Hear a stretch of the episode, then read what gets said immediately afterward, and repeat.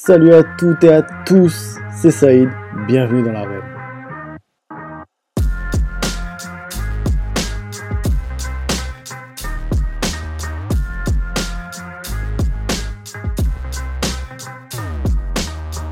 Je suis heureux de vous retrouver pour un nouvel épisode. L'arène, c'est le podcast qui me plonge dans l'univers des sports de combat.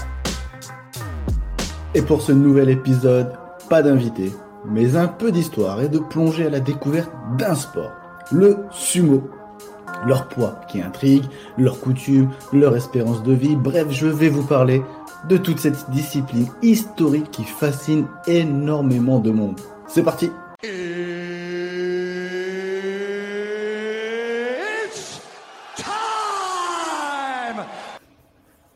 Alors, si on prend la définition pure et simple, le sumo, qui veut littéralement dire se frapper mutuellement, est un sport de lutte japonais. Le combat possède deux règles simples. Les lutteurs ne doivent pas sortir du cercle que l'on appelle le doyo, ni toucher le sol avec une autre partie du corps, ni toucher le sol avec une autre partie du corps que la plante des pieds. Pour les Japonais, les lutteurs qui pratiquent le sumo sont vus tels des demi-dieux.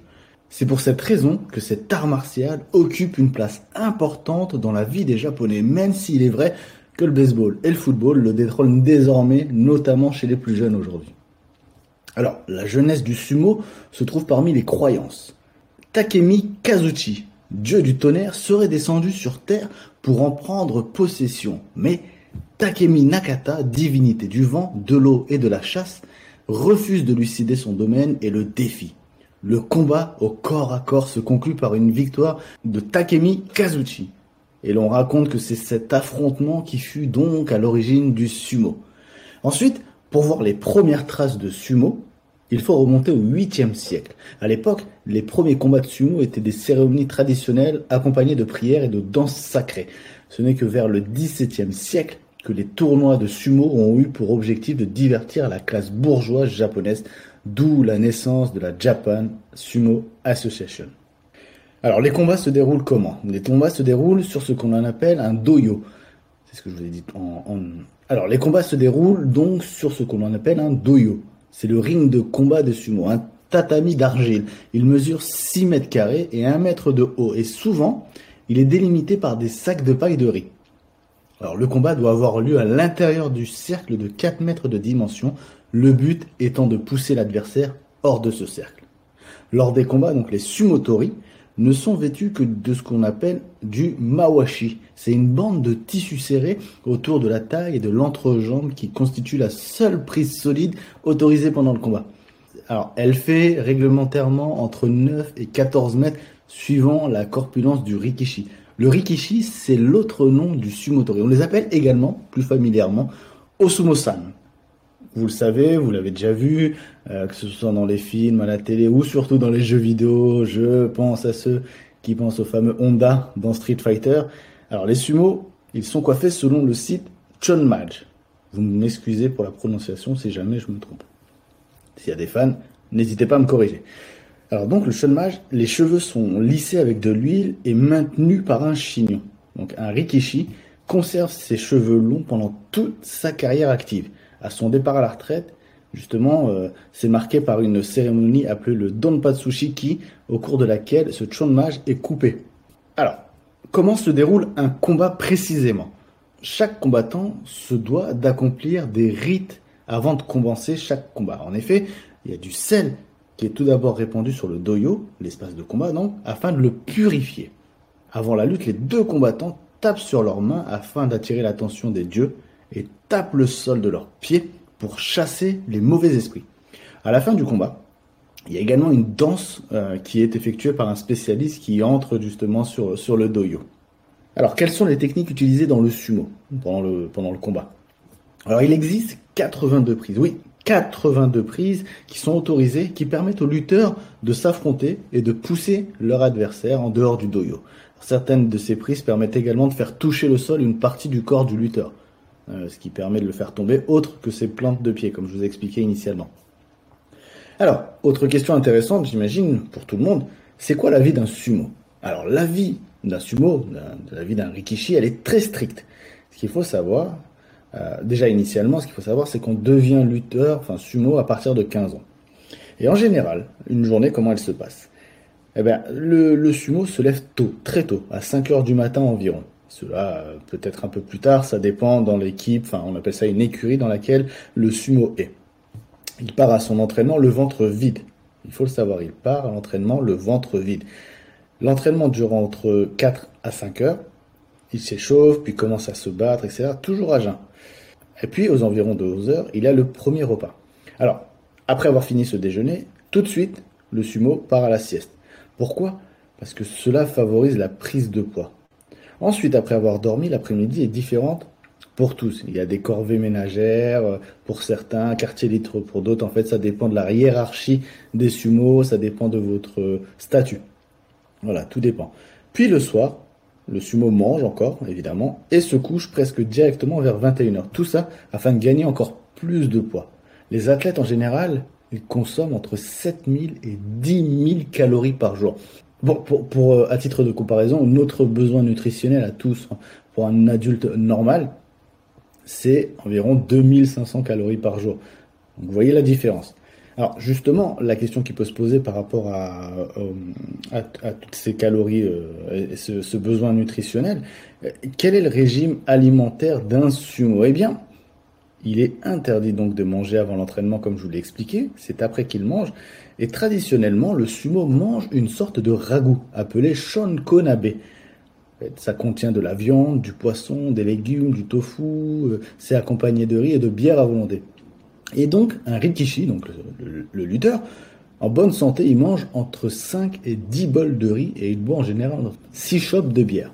Euh, tout cela pour un minimum donc de 8000 calories par jour. Je vous ai dit tout à l'heure entre 7000 et 10 000 calories par jour. Évidemment, le sumo n'a qu'un seul but, c'est de prendre du poids. Il remplit son estomac au maximum pour pouvoir l'agrandir de jour en jour, donc graisse, sieste, euh, rituel indispensable pour un, sumo, euh, un sumo tori. L'objectif est de stocker les graisses euh, pour prendre du poids et dans les combats pour être plus lourd, pour avoir plus de chances de gagner. Parce que sachez une chose, je ne l'ai peut-être pas précisé, mais il n'y a pas de catégorie de poids comme à la boxe, ou à la boxe ou MMA, etc. Il n'y a pas du tout ça chez les sumo. Alors, je parle de calories là, je, parle beaucoup de choses, etc., d'alimentation. Forcément, l'autre question qui, se pose, c'est oui, les lutteurs sont, sont en surpoids, évidemment, mais est-ce qu'ils sont en si mauvaise santé? Eh bien, j'ai fait des petites recherches, évidemment, et sachez qu'au niveau du poids, qui est en moyenne de 140 kg, on peut dire oui qu'un sumo est obèse. Il n'y a pas de secret pour tout le monde, même en obésité morbide selon la taille.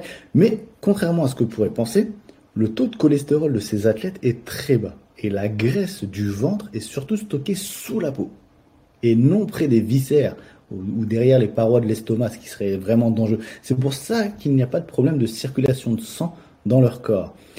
Bon, tout cela, forcément, ils le doivent parce qu'ils ont un entraînement intensif, ce qui augmente le taux de sécrétion d'une hormone particulière qu'on appelle l'adiponectine. Cette, euh, cette hormone, elle aide à réguler le métabolisme des lipides, du glucose, ce qui permet donc aux lutteurs d'être en forme et en bonne santé euh, bah, pendant toute leur, euh, leur carrière sportive, tout simplement. Euh, ensuite, on va parler un peu plus monnaie, tout simplement. Combien ça touche justement un sumo pour alors, on fait endurer à son corps pas mal de choses, mais combien ça touche? Eh bien, le sumo tori, il est reconnu au Japon, comme je vous l'ai dit.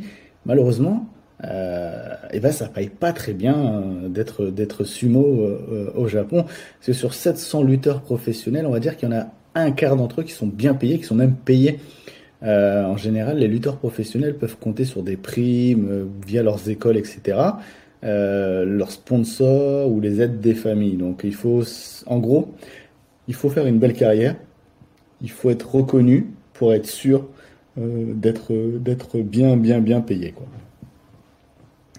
Euh, J'allais oublier, je vous ai parlé tout de suite d'argent, mais en gros, je vous ai même pas dit euh, combien ça pèse un, sumo. Alors, les lutteurs de la première division en général, je vous ai dit qu'il n'y avait pas de catégorie, mais il y a des divisions évidemment. Il faut grimper pour pour arriver au sommet.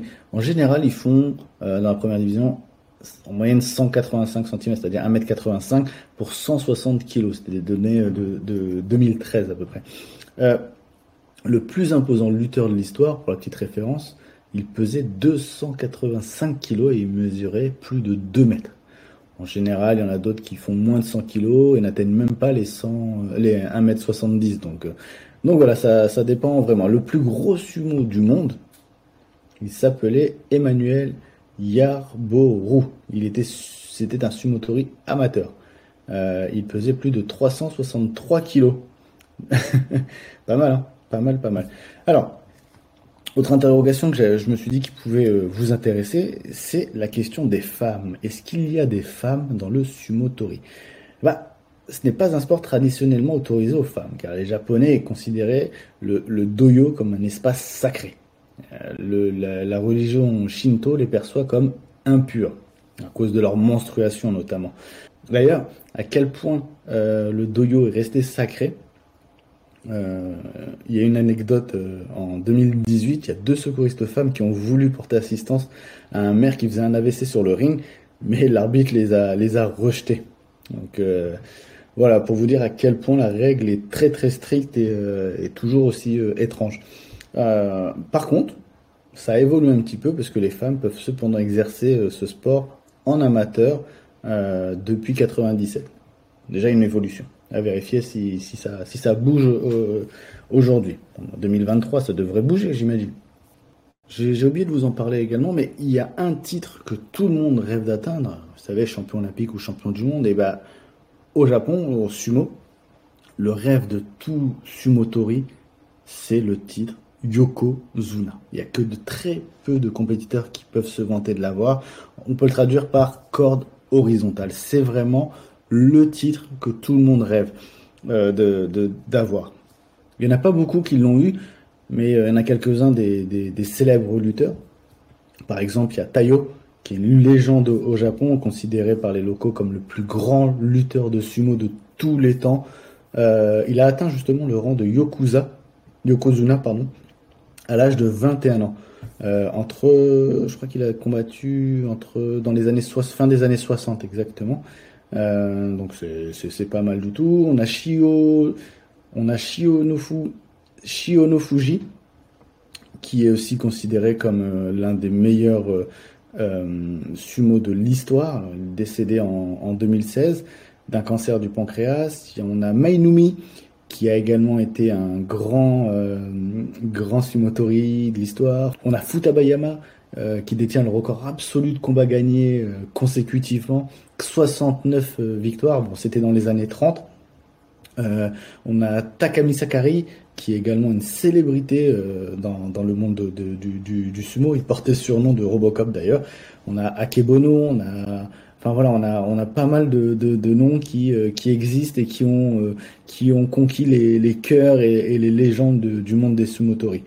Autre question intéressante, que font les sumos à la retraite? Alors les plus grands sumos, la chance qu'ils ont, c'est qu'ils peuvent prétendre euh, à ouvrir leur propre EIA, leur propre école de lutte. Mais là encore, c'est assez compliqué parce que euh, les sumo décident de, de, prendre leur retraite sportive et, euh, et, la plupart se retrouvent sans aucune qualification.